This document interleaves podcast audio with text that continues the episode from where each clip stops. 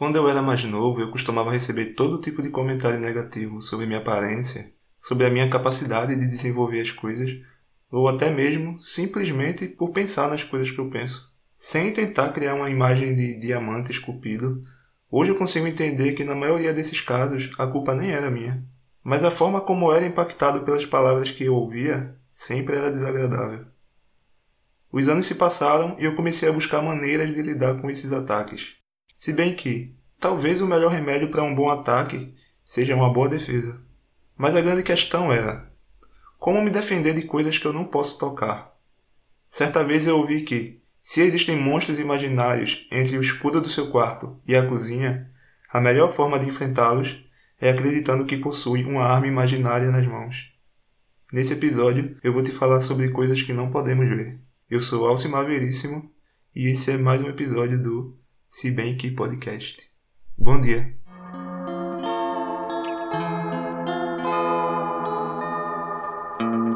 Então chegamos ao segundo episódio do desse podcast que nasceu no primeiro dia do ano.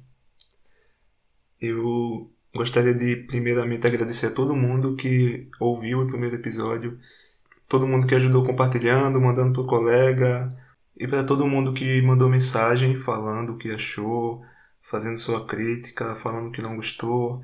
Eu acho que é assim que a gente vai construindo um podcast cada vez mais acessível e cada vez mais atraente também, né? A ideia aqui é interagir com o maior número de pessoas possível. E também deixo um abraço pro Vitor, Victor de Luan, que foi o responsável por criar as faixas de abertura do, do podcast, né? essas musiquinhas que vocês ouvem, ele que criou. Então, Vitor, muito obrigado. Tamo junto. Bem, o papo aqui, não sei se vocês perceberam na arte da, do episódio, não é amarelo, como o anterior, é azul, porque é um episódio só meu. Hoje não vai ter a Amanda aqui, que é o Pira Matinal, né? É um episódio que eu pretendo lançar todo sábado. Esse especialmente tá saindo na terça-feira, mas pretendo manter todo sábado, às 6 horas da manhã. E é um episódio onde eu sento aqui e converso com vocês sobre alguma coisa que eu tenho pensado nos últimos dias, né? E sem fugir, claro, do propósito do, do podcast, que é estimular o pensamento sobre coisas que a gente não costuma pensar. A ideia aqui do Pira Matinal é ter um papo super rápido, logo no começo da manhã, né? Geralmente os episódios vão sair às 6 da manhã. A Amanda também vai ter o episódio só dela, né? Que vocês vão conhecer em breve, provavelmente no dia 8, que é o Creepypasta, onde ela compartilha algumas histórias pessoais e eu acredito que vocês também vão gostar muito. Mas é isso aí, hoje eu quero falar para vocês sobre algo que acontecia comigo na infância, mas que mudou a forma como eu me protejo das coisas mesmo depois de adulto. Mas espero que vocês gostem das ideias e é isso aí, vamos lá. Então, quando eu era criança, eu morava sozinho com meu pai e eu sempre dormi no, no meu quarto sozinho, né? Meu pai ele nunca deixava dormir com ele na cama. E eu sempre tive muito medo do escuro. Eu não sei se eu comecei a adquirir esse medo por conta do, de algum filme de terror que eu vi na época. Eu lembro que eu assisti um lobisomem americano em Londres, ou é um lobisomem americano em Paris, não sei, eu sempre confundo o nome dos filmes. E aquela imagem do lobisomem ela ficou na minha cabeça assim, tipo, de uma forma muito assustadora. Porque eu era criança também, né? Acho que eu tinha na faixa de uns 7 anos. Então eu fui crescendo e eu fui criando um medo de dormir sozinho no quarto, no escuro. Como toda, toda criança deve passar por isso, mas enfim. Então o meu medo era o seguinte: quando eu estava dormindo, quando eu deitava para dormir, eu sempre começava a imaginar que algo ia entrar no meu quarto, né? Então eu ficava naquela angústia de algo vai acontecer, mas não aconteceu ainda. E geralmente era algo sempre negativo, né? Era sempre um monstro que ia entrar e ia, ia me matar ou ia acontecer alguma coisa assim. Só que esse medo, até que realmente algo entrasse e fizesse algo comigo, era só um medo, né? É como se os nossos medos fossem sempre ilusão. Se a gente tem medo é porque a gente tem medo de algo que não aconteceu. Então o medo é uma ilusão. E se mantinha como uma ilusão até que acontecesse. Mas você se pergunta, né? E acontecia? Entrava alguma coisa no seu quarto? Não.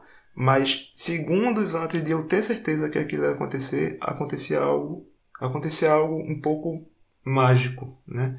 Então eu começava a criar aquele medo e eu sentia que à medida que o medo aumentava, ele chegava onde deixava de ser medo e passava a ser uma certeza de que algo ia acontecer. Então tudo fugia do meu controle. Eu falava: Agora fudeu. Daqui não, daqui não passa, vai entrar agora. Então eu fechava os olhos.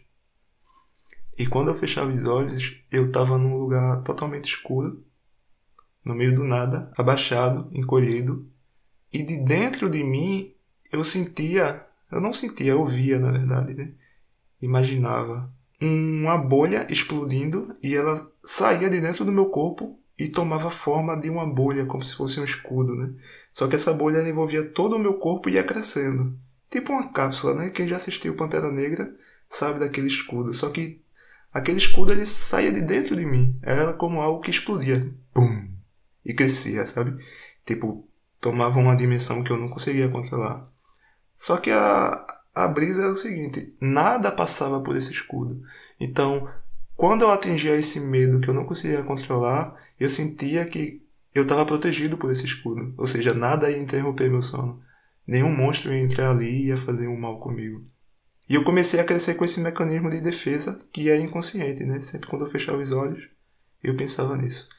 Mas daí eu comecei a me questionar. Como seria se algo acontecesse comigo antes de eu ativar esse escudo? Tipo, se eu não ativasse, eu tava fudido, então? Eu tava vulnerável. E daí foi que eu tive a brilhante ideia de acessar o meu inconsciente e manipular esse escudo. O que foi que eu pensei? Bem, se eu tenho um escudo que é inconsciente, eu vou torná-lo consciente. Como?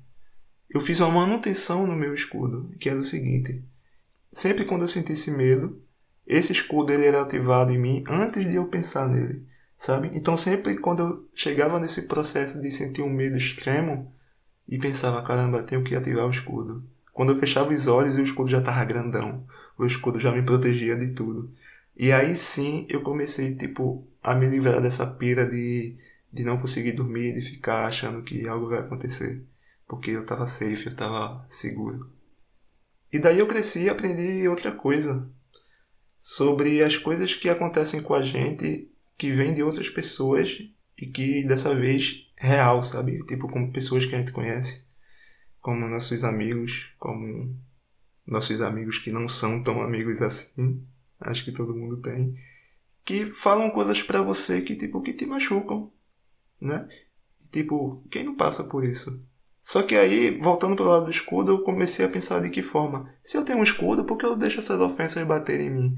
Então, eu comecei a me analisar, tipo, a minha imagem física do corpo Alcimar, olhando de fora, como se eu tivesse um escudo invisível ao meu redor, sabe? E todas essas ofensas, essas essa energia negativa das pessoas que chegavam até mim, elas batiam no escudo e desviavam. É claro que isso fisicamente não é acessado, mas eu tinha isso em mente e isso me ajudava muito, muito, muito. Então, eu acho que é uma forma de você viver a vida se blindando, se blindando do mal externo, sabe? É claro que tipo, tem coisas que a gente não consegue bloquear, como por exemplo, coisas realmente físicas. Se alguém bate em você, a tapa foi dada, já era. Mas internamente, como você vai absorver aquilo? Você vai deixar passar pelo escudo ou não? Então, eu acho que é muito importante pensar sobre isso e ter o seu escudo, andar com ele sempre ligado. Então é isso. É só um papo aqui um pouco mais leve, descontraído e rápido para a gente pensar um pouco aqui no começo do dia e seguir em frente. Espero que você tenha gostado. Como eu já falei para vocês, o próximo episódio do Pira Matinal sai no sábado, né? todo sábado. Eu vou trazer uma reflexão dessa aqui para vocês.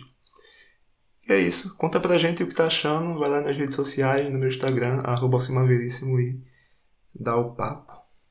É isso, valeu, bom dia pra você e até a próxima. Muito obrigado a você que escutou esse episódio até aqui. Mas o nosso papo ainda não terminou. Você pode interagir com o conteúdo desse episódio através do nosso Twitter, Instagram e do canal no Telegram. Basta pesquisar por Se Bem Que Podcast ou visitar os links que estão na descrição desse episódio. Também te convido a ser um apoiador do canal através do site Apoia-se. Basta acessar apoia.se barra Até o próximo episódio.